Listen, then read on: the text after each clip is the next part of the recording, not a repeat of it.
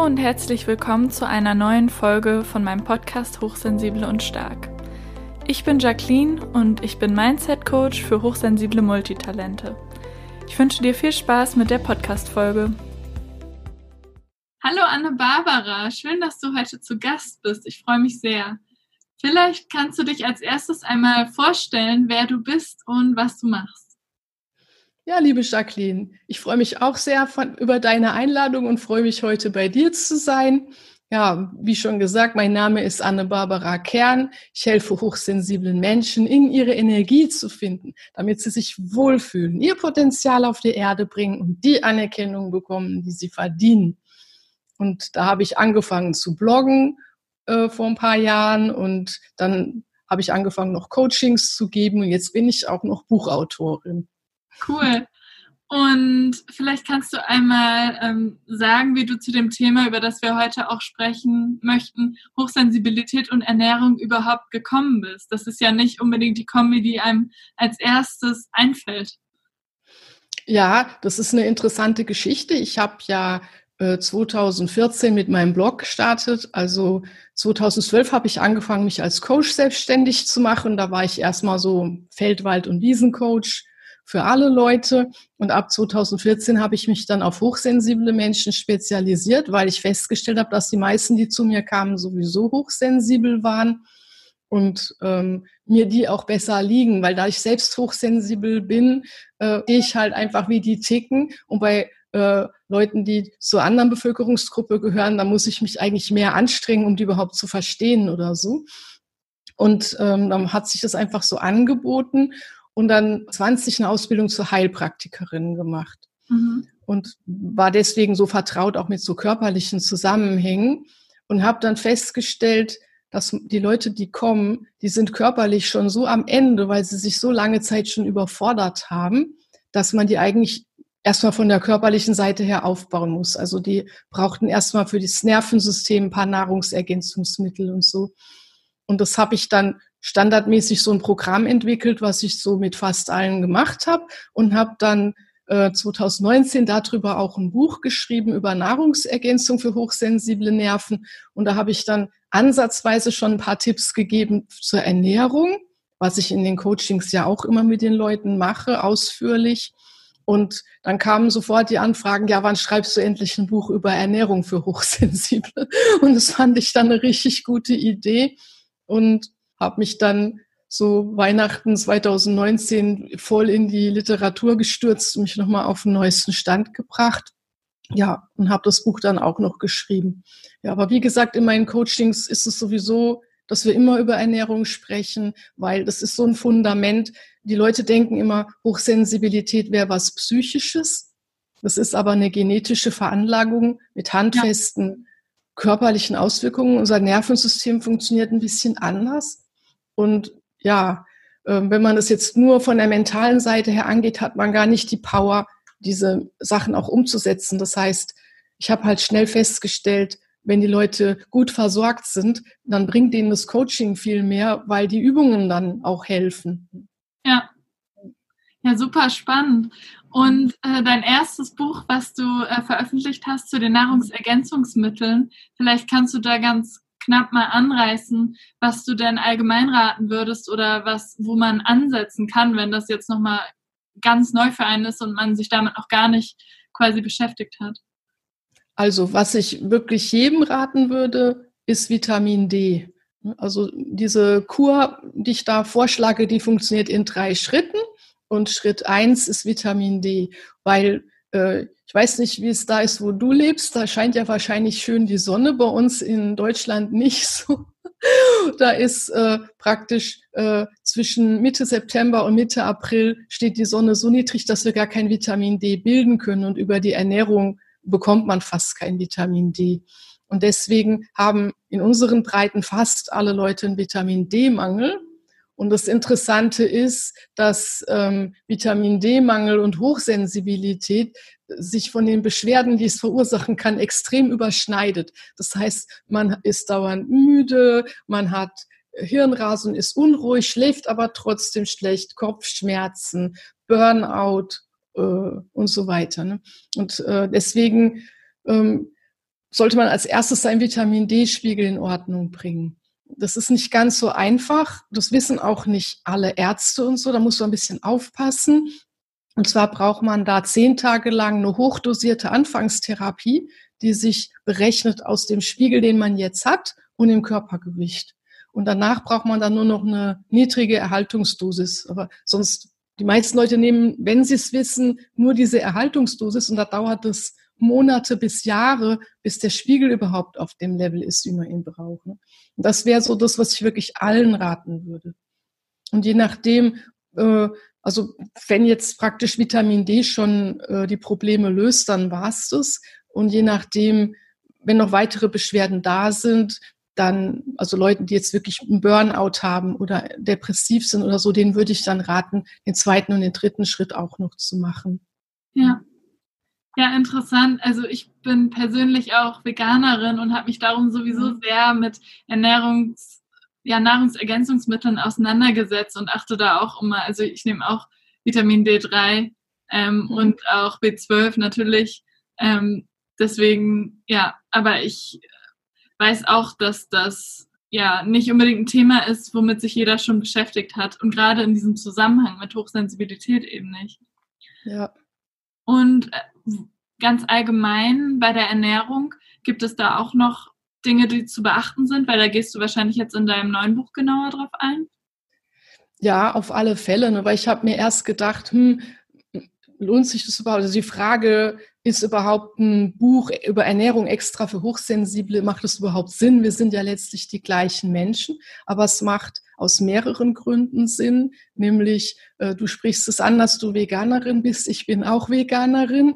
Bei meinen Klientinnen und Klienten ist es so, dass ganz viele Vegetarier oder Veganer sind und ähm, die, die Fleisch essen, also das ist eine Ausnahme, dass ich Leute habe, die gerne und viel Fleisch essen. Ne? Und dadurch äh, entsteht ganz leicht eine kohlenhydratlastige Ernährung mit zu wenig Protein. Und ähm, jetzt ist es ja bei unserem Nervensystem so, diese genetische Veranlagung, da gibt's jetzt noch nicht so wirklich viel Forschung, habe da ein bisschen was zusammengetragen, was ich in meinem ersten Buch beschrieben habe, aber was deutet einiges darauf hin, dass wir mehr Botenstoffe im Gehirn bilden. Und diese Botenstoffe werden alle aus Aminosäuren gemacht. Und Aminosäuren sind Proteinbausteine, die eben in unserer Ernährung vorkommen. Und Hochsensible bilden eben mehr von diesen Botenstoffen, weil unser Gehirn dadurch aktiver ist und dadurch haben wir auch diese erniedrigte Reizschwelle, weil wir mehr aufnehmen und ähm, mehr Informationen aufnehmen. Und wenn man jetzt praktisch auf der einen Seite weniger Protein und damit weniger Aminosäuren zu sich nimmt, auf der anderen Seite aber wie blöd äh, Botenstoffe rausfeuert, kann man sich halt leicht vorstellen, dass es nicht so wirklich lange gut geht. Und deswegen ist mein wichtigster Tipp, was Ernährung betrifft, ausreichend Protein. Und was jetzt die meisten nicht wissen, also wenn jemand Fleisch oder sowas isst oder ausreichend Protein, dann meistens nur bei, bei einer einzigen Mahlzeit pro Tag. Mhm. Und der Körper kann aber Proteine gar nicht speichern. Das heißt, es ist unheimlich wichtig, dass man dreimal täglich Protein zu sich nimmt, weil diese Aminosäuren müssen immer im Blut rumschwimmen.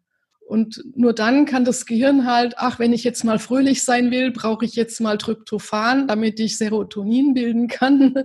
Und äh, das Gehirn muss die immer zur Verfügung haben. Das heißt, sie müssen immer im Blut rumschwimmen.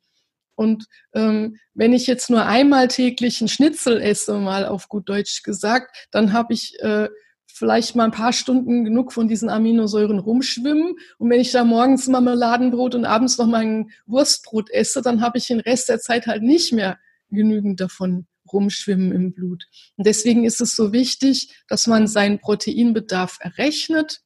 Okay, also das ist ein Gramm Protein pro Kilogramm Körpergewicht pro Tag. Mhm. Und da nimmt man aber das Normalgewicht. Ne? Also wenn jetzt jemand übergewichtig ist, äh, meinetwegen 90 Kilo wiegt, sollte aber eigentlich nur 65 wiegen, dann berechnet er das auf der Basis von 65.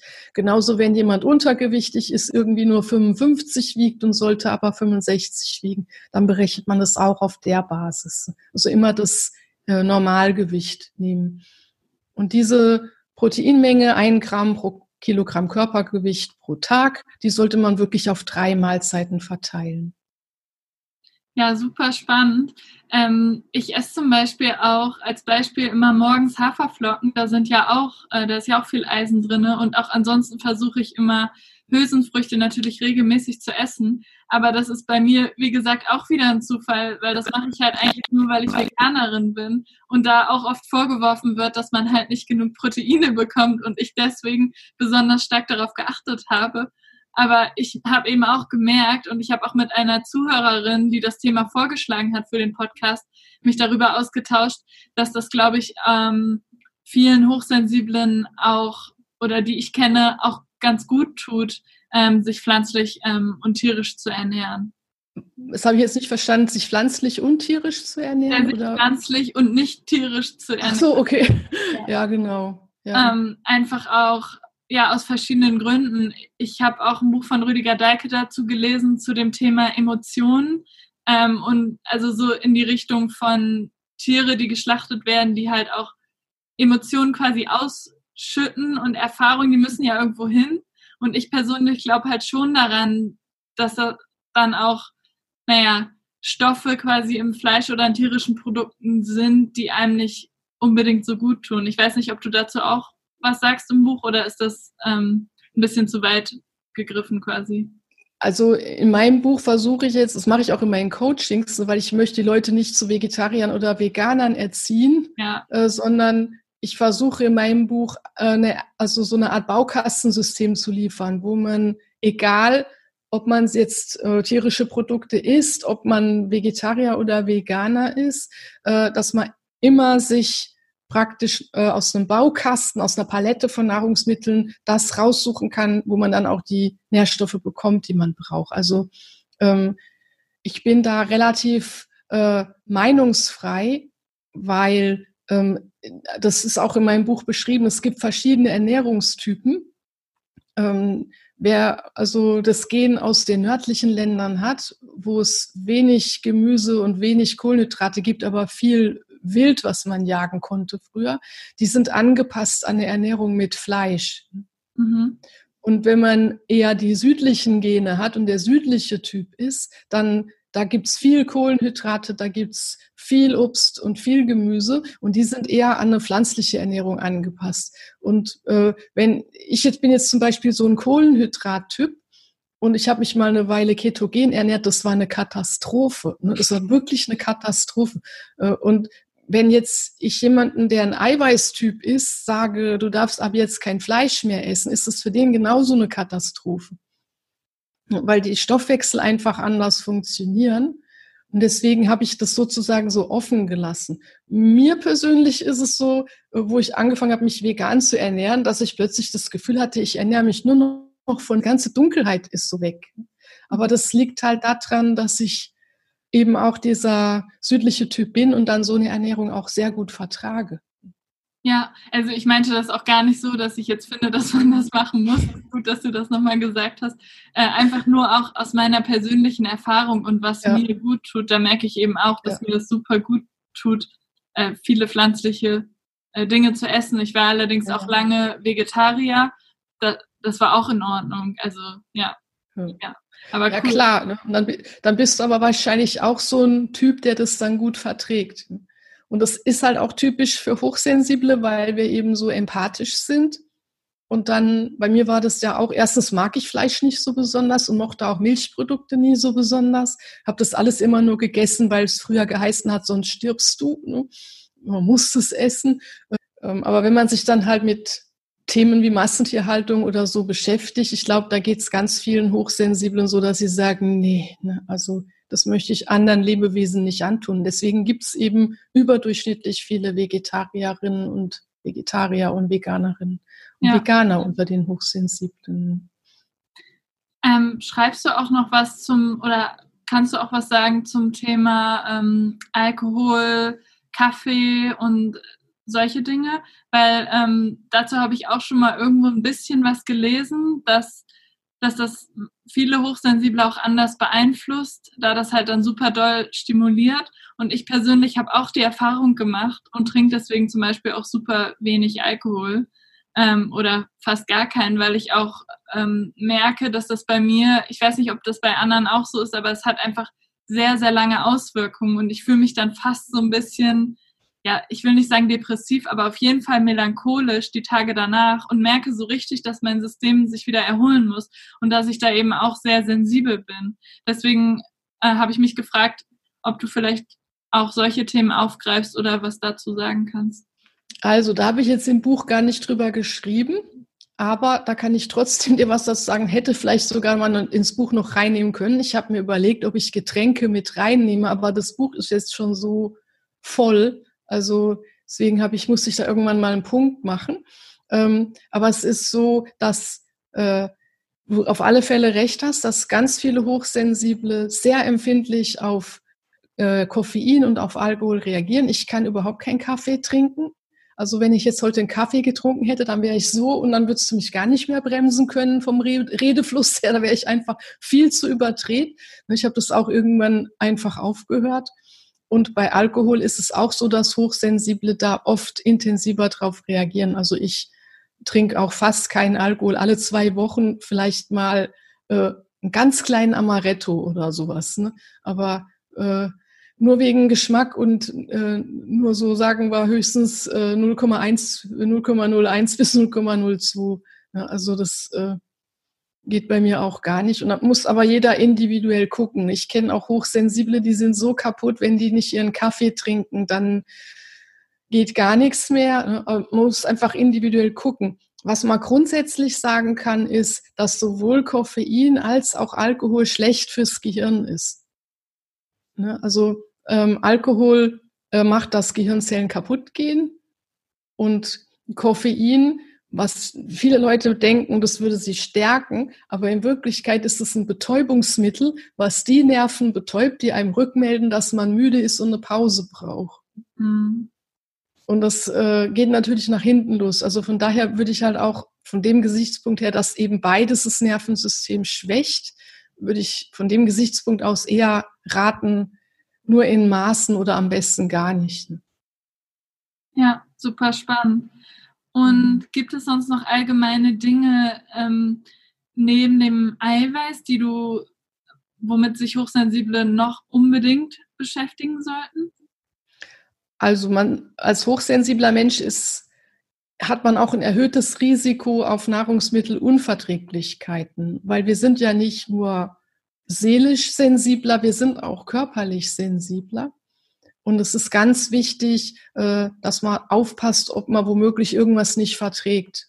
Und dass man mhm. da ganz, ganz gut drauf hört. Also im Buch schreibe ich da auch drüber, über die drei Hauptverdächtigen. Das sind Milchprodukte, also Laktoseintoleranz gibt es relativ oft. Es gibt Glutensensitivität und es gibt Histaminunverträglichkeit. Das sind so die drei Hauptverdächtigen. Und ähm, da kann man eben mal schauen, indem man Dinge, wo man das Gefühl hat, man verträgt die nicht, dass man die mal für zwei Wochen weglässt. Und wenn es einem dann besser geht, kann man es mal wieder essen. Und wenn es einem dann wieder schlechter geht, dann kann man ganz sicher sein, dass man so dieses Nahrungsmittel nicht verträgt. Und dann sollte man halt damit wirklich vorsichtig sein. Das ist auch ein Grund, warum ich jetzt speziell dieses Buch für Hochsensible geschrieben habe, weil eben Nahrungsmittelunverträglichkeit bei Hochsensiblen auch ein Riesenthema ist. Ja, super spannend, ähm, wo du das sagst. Ich war nämlich mal zwischenzeitlich, als ich noch ähm, Vegetarierin war, in meiner Jugend ähm, äh, laktoseintolerant. Und als ich dann auch weniger oder fast gar nichts mehr davon gegessen habe, ist es auch wieder weniger geworden. Ich glaube, das lag daran, dass es bei uns zu Hause viel Fleisch gab und ich dann das immer ersetzt habe durch Milchprodukte und dementsprechend übermäßig viele Milchprodukte konsumiert habe. Ich bin der Meinung, wenn, wenn, wenn ich das in Maßen essen würde, dann wäre das wahrscheinlich nicht äh, entstanden. Ähm, aber dadurch kam das halt quasi und ja, und spannend, weil mein Freund, der ist auch hochsensibel und der hat ähm, das zweite, was du gesagt hast, Glutenintoleranz. Ah, glutensensitiv ist ja, der, ja. Hm. Ja, das ja. heißt, das äh, finde ich super spannend, dass ich direkt ähm, Menschen kenne, die das betrifft, die. Ähm, ja. Ich, ich bin histaminintolerant. Ne? Habe ich erst ganz, ganz spät gemerkt. Was ist das ganz genau? Also Histamin ist ein bisschen ganz kompliziert, ne? weil das kommt so gut wie in allen Nahrungsmitteln vor oder auch nicht. also Histamin ist ein Botenstoff, der die Entzündungsreaktion im Körper vermittelt. Und wenn jetzt äh, wir uns irgendwie wie mit einem Messer schneiden und dann wird sofort Histamin ausgeschüttet und der, dann kommt sozusagen die Polizei und frisst alle Bakterien weg, die dadurch vielleicht durch den Schnitt reingekommen sind. Und da ist es ja eine ganz gesunde Reaktion. Und wenn jetzt aber jemand histaminintolerant ist, dann hat er dauernd zu viel Histamin im Körper und dann entstehen an allen möglichen Stellen Entzündungsreaktionen ohne Grund. Und das kann zu ganz vielschichtigen Symptomen führen, Migräne oder äh, Herzrhythmusstörungen oder ähm, dass man Hautausschläge bekommt oder Verdauungsbeschwerden. Und das kommt immer darauf an, wo jetzt halt das Histamin gerade sitzt und die Entzündung eben ausgelöst wird. Und ähm, Histamin, äh, ja, also man braucht dann eine histaminarme Diät und man muss dann aber noch mehr machen, um das Ganze zu stabilisieren. Das mhm. kann nämlich verschiedene Ursachen haben. Ähm, es gibt ein Enzym im Darm, das Histamin abbaut. Ne, also das ist dann ähnlich wie bei der Laktoseintoleranz. Da fehlt einem das Enzym, äh, was den Milchzucker abbaut. Und dann kommt der Milchzucker in den Dickdarm und dann feiern die Bakterien da Party, weil die dann viel zu viel zu fressen bekommen. Und ähm, wenn bei Histamin ist es so, dass auch ein Enzym im Darm fehlen kann und dann wird das Histamin aus der Nahrung nicht abgebaut und es kommt viel zu viel in den Körper. Und dann wird das Immunsystem dauernd alarmiert, obwohl gar nichts ist. Es kann aber auch sein bei Histaminunverträglichkeit, dass man hyperaktive Mastzellen hat. Mastzellen sind bestimmte Zellen im Immunsystem, die heißen so, weil die so vollgestopft mit Histamin sind. Und es sind so eine Art Wächter im Immunsystem. Wenn also irgendwo was ist, dann schütten die Histamin aus, um die ganzen Abwehrzellen herbeizurufen. Und wenn die jetzt irgendwie instabil sind, dann explodieren die am laufenden Band ohne Grund. Und dann kann man auch eben diese äh, Entzündungsreaktionen bekommen. Und wie hast du das bei dir rausgefunden oder bei welchen Lebensmitteln hast du das besonders gemerkt, auf die du jetzt verzichtest? Also ich habe es rausgefunden, weil ich äh, ganz fürchterlich Migräne bekommen habe, als ich in die Wechseljahre kam. Also ich habe schon immer ein bisschen damit zu tun gehabt, aber das wurde so schlimm in Wechseljahren. Und da ähm, habe ich gesucht und gesucht und gemacht. Dann habe ich zufällig mal eine Sendung gesehen, die Ernährungsdocs. Und die haben gesagt, die haben darauf hingewiesen, dass da Histamin, dass man Histamin aufpassen muss bei Migräne und dass man vor allen Dingen Kakao weglassen muss. Mhm. Und ich habe jeden Mittag einen Kakao getrunken und ähm, also vegan, ich hatte immer nur in Wasser, weil ich den einfach so mit heißem Wasser aufgebrüht habe. Und dann habe ich auch jeden Mittag gemerkt, dass es anfängt in der linken Schläfe zu zwicken und habe nicht gerafft, dass es der Kakao ist. Ich dachte, es wäre einfach das Heiße. Dann habe ich den Kakao weggelassen und siehe da, ähm, das wurde schon mal besser. Und dann habe ich gedacht, hm, da muss ich mich aber mal mit histaminfreier Ernährung beschäftigen. Und dann war ich doch sehr erstaunt. Das war dann so, ich habe schon vorher einiges gemacht, was auch schon geholfen hat. Aber das war dann so, sagen wir mal, das, was mir endgültig eine viel bessere Lebensqualität gebracht hat und habe mich dann mal für ein paar Wochen histaminarm ernährt und bin dann auch dabei geblieben. Weil ich dann gemerkt habe, hoppala, ja, das ist es. Ja, super spannend. Davon hatte ich noch gar nicht gehört, aber das ist ja dann auch oftmals das Problem, dass man das noch gar nicht kennt und das dann nicht in Verbindung bringt quasi. Ja, das, das ist bei Histamin auch besonders schwierig, weil ähm, Histamin wird vor allen Dingen von Bakterien gebildet. Das heißt, wenn man jetzt einen Teller Nudeln isst, die frisch gekocht sind, verträgt man die. Wenn man die zwei Stunden außerhalb vom Kühlschrank stehen lässt und dann wieder isst, verträgt man die nicht und dann kann man es nicht zuordnen. Also es, weil dann denkt man, äh, dann denkt man, es hat nichts mit Essen zu tun. Also ich war der festen Überzeugung, meine Migräne hat nichts mit Essen zu tun, weil es ist egal, was ich esse. Ich kriege immer Migräne. Und das, das ist ganz schwer mit dem Essen in Verbindung zu bringen. Ja, super spannend.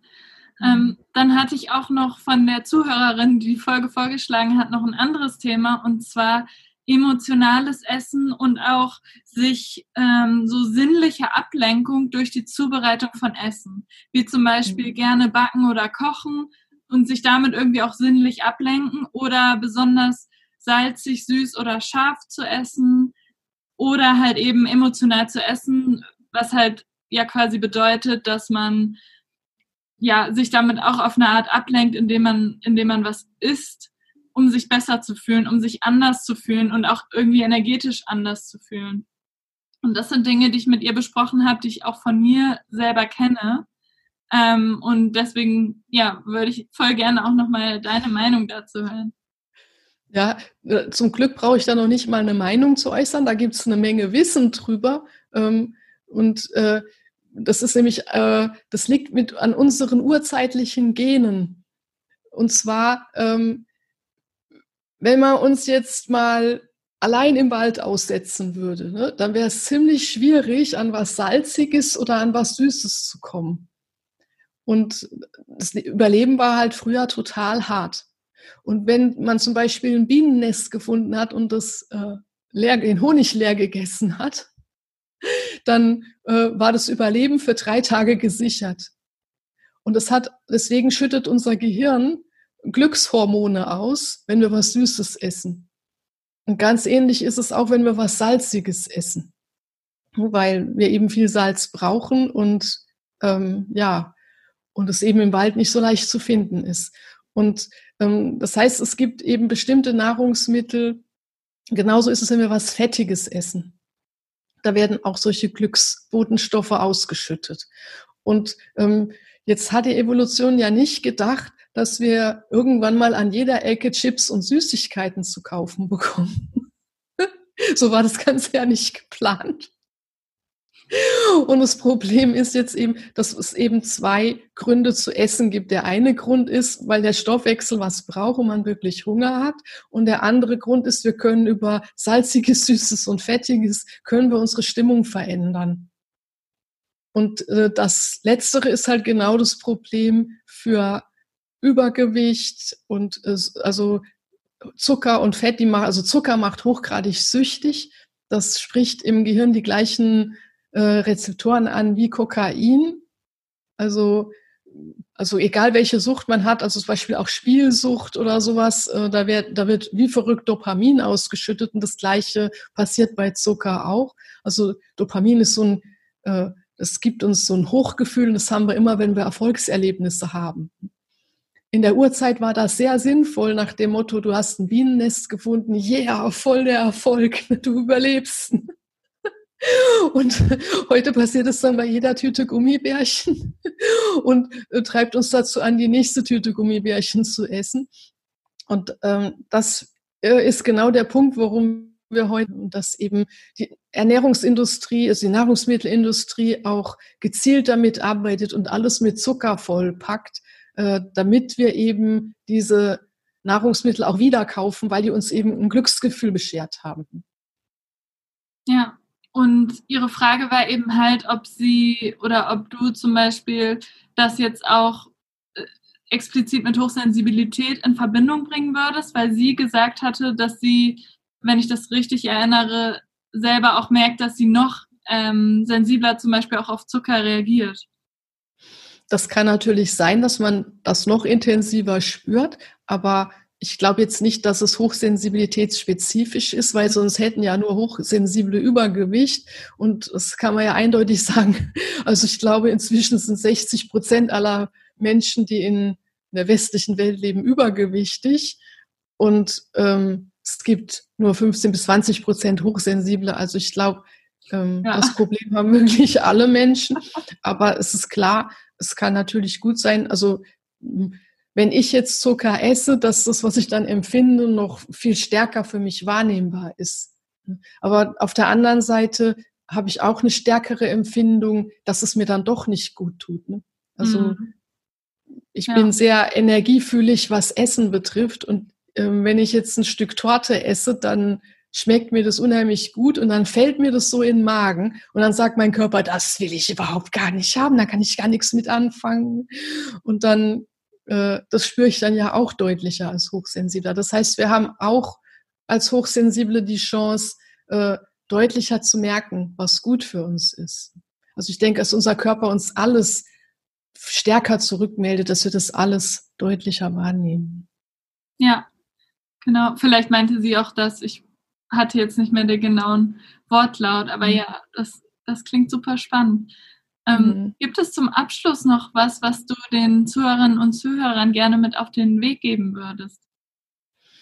Ja, und zwar, äh, was für Hochsensible ganz wichtig ist, es gibt ja so unheimlich viele Ernährungsformen, Rohkost, ähm, Paleo, ähm, TCM, also ach Gott, äh, Vollwert äh, und so weiter. Und die widersprechen sich ja alle total. Ne? Und dann ist ganz viel ähm, dieses intermittierende Fasten, dass man nur acht Stunden essen soll und den Rest der Zeit nicht. Und da gibt es so viel, was äh, unterwegs ist. Und ähm, wenn ich jetzt zum Beispiel an intermittierendes Fasten denke, das ist wahnsinnig gut für den Darm.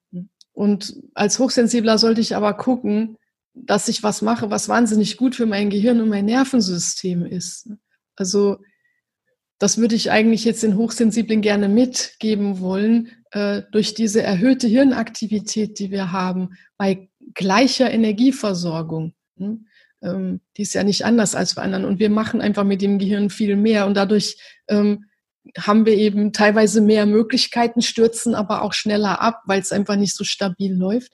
Und deswegen ist es halt wichtig, dass man als Hochsensibler bei seiner Ernährung darauf achtet, dass man was tut, was gut fürs eigene Gehirn ist. Also eine gehirngerechte Ernährung oder eine gehirngesunde Ernährung, wie auch immer man es nennen will. Und das haben halt erst ganz wenige Experten auf dem Schirm. Das habe ich in meinem Buch, habe ich die ganze Literatur, die es dafür gibt, verarbeitet die meisten äh, sehen gesunde Ernährung mehr auf den Rest vom Körper und auf die Organe. Und das ist ja auch äh, wichtig. Ne? Und das widerspricht sich teilweise auch gar nicht. Aber als Hochsensibler ist es halt wichtig, auf diese gehirngesunde Ernährung zu achten. Ja, danke. Das finde ich super spannend. Und ja, da freue ich mich auch mehr drüber zu lesen. Ähm, wenn man dich jetzt online erreichen möchte oder die folgen möchte, wo bist du am besten zu finden? Also am besten erreicht man mich über meinen Blog. Das ist einfach hochsensibelsein.de. Da findet man auch meine Kontaktdaten und über 100 Blogartikel zum Thema Hochsensibilität. Nicht nur zum Thema Ernährung, sondern auch ganz, ganz viele andere Dinge. Und ja, genau. Ja, vielen Dank. Ich freue mich von Herzen, dass du heute zu Gast warst und so viele verschiedene interessante Dinge über Ernährung geteilt hast. Und ja, dann ähm, vielen Dank fürs Zuhören und bis zum nächsten Mal. Tschüss. Vielen Dank, liebe Jacqueline.